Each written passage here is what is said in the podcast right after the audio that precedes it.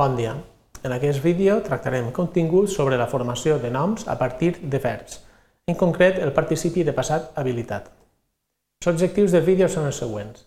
Coneixerem alguns procediments de formació de mots a partir de verbs i aprofundirem en el participi de passat habilitat i sabrem identificar mots creats correctament o incorrectament amb el participi de passat. Aquest és l'índex del vídeo. Primer, veurem alguns recursos per obtenir substantius d'acció a partir de verbs. Tot seguit tractarem l'habilitació del participi de passat. Després, els significats que aporta, accions sobtades i augmentatiu.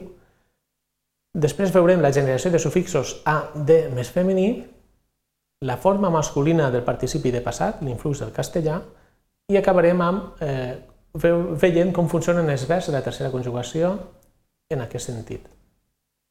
Passem al primer punt. Alguns recursos per obtenir substantius d'acció a partir de verbs. La majoria de noms eh, a partir de verbs s'obtenen amb el sufix ment, que és el sufix més neutre. Aquest sufix és obligat quan hi ha el prefix verbalitzador a o en, de gran, engrandir, llavors engrandiment.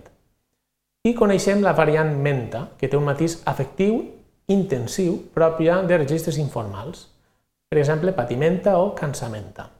Després tenim el participi de passat en habilitat en femení, que veurem tot seguit, com ara rentada, i també sufixos age, reciclatge, sufixció, compleció, el sufix ur més femení, soldadura, i altres, com ara it o et per a sorolls, xiulit, all per a, com ara escampall, im, enruixim, is més femení, trencadissa, i també per a designar ganes de fer alguna cosa, er més femení, xarrera. Passem a veure l'habilitació del participi de passat. El participi de passat es pot habilitar com a substantiu per a designar l'acció, per exemple, pensada, rebuda, aclarida, molta, bestreta, fosa o cuita. Aquest és un dels recursos més importants per a la creació de mots nous. Anada de l'olla, quina badada, buidada, o quina copiada que hem fet en examen, quina enganxada, penjada, pensada o quedada. Tractem ara els significats que aporta l'habilitació del participi de passat com a substantiu, significats d'accions sobtades i augmentatius. Es fa servir l'habilitació del participi de passat no exclusivament per a generar, generar noms que designen accions sobtades, sovint amb un mateix augmentatiu, relliscada, reduïda o baixada. A més, s'hi pot afegir de vegades el sufix augmentatiu ar, com ara embufarada, pixarrada o suarada i hem de saber que és un recurs compartit amb altres llengües romàniques. La tendència del grup galó-romànic és usar la forma femenina, com ara en francès coupé o fondu. I en canvi l'espanyol fa servir la forma masculina, per exemple embotellado o reciclado. Passem al punt següent, la generació de sufixos a, de més femení. Fet que l'habilitació del participi de passat eh, siga un recurs tan corrent ha permès generar diversos sufixos amb la forma de més femení. Per exemple, per a noms col·lectius, nuvolada, per a noms d'acció sobtada i intensa, abrilada, bastonada, clatellada, colzada, per a fer noms d'acció pròpia d'algun ésser animat, per exemple, bretolada, criaturada o alcaldada, també per a crear noms de capacitat, mesura o que simplement indiquen quantitat, com ara barriada, cistellada o gentada. També s'usa per formar noms de dimensions o magnituds, amplada, llargada, també per a guisats, fideuada, llebrada o calçotada. També per a eh, el significat d'un element lingüístic propi d'un altre idioma o parlar, com ara castellanada, llatinada, i també indica una marca feta amb una part del cos, com ara una ditada, manotada o peuada. Passem al punt següent. La forma masculina influix del castellà. En espanyol, molts substantius d'acció es formen amb el participi de passat en masculí, per exemple, laminado o abrillantado. En català, l'ús del masculí era abans possible. Per això ens, ha, ens han arribat algunes formes, per exemple, el terme fuster, dels fusters cantellejat, que segurament són romanalles d'un recurs ja extint.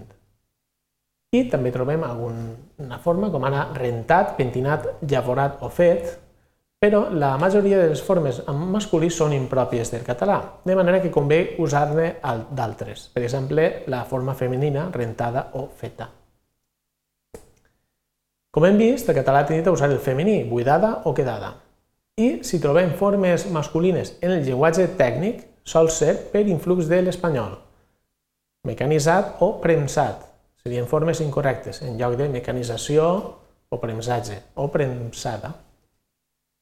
Ara bé, els terminòlegs afirmen que el participi de passat en masculí pot servir per a designar el resultat. Així tenim els acabats d'un pis, l'esgrafiat, l'estucat o el grafat. Passem a veure com funcionen els verbs de tercera conjugació. Normalment, els verbs purs de la tercera conjugació tenen el participi de passat com a recurs més habitual per a formar noms. Així, el verb dormir és pur, fa el substantiu dormida del verb tossir, també és pur, tossida, o de cosir, cosida, omplir, omplida.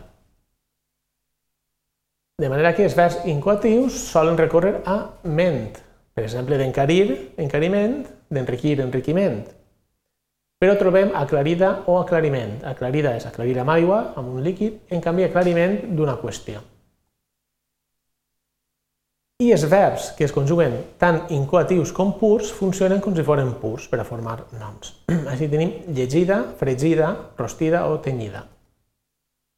Per resumir els continguts d'aquest vídeo, hem après que l'habilitació del participi de passat en femení és un recurs molt habitual per a la creació de noms a partir de verbs.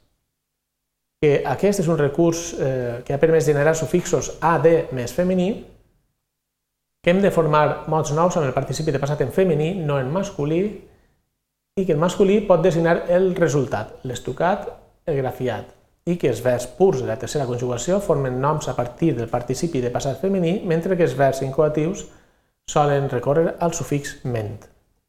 Així teniu alguna referència bibliogràfica per ampliar informació. Moltes gràcies.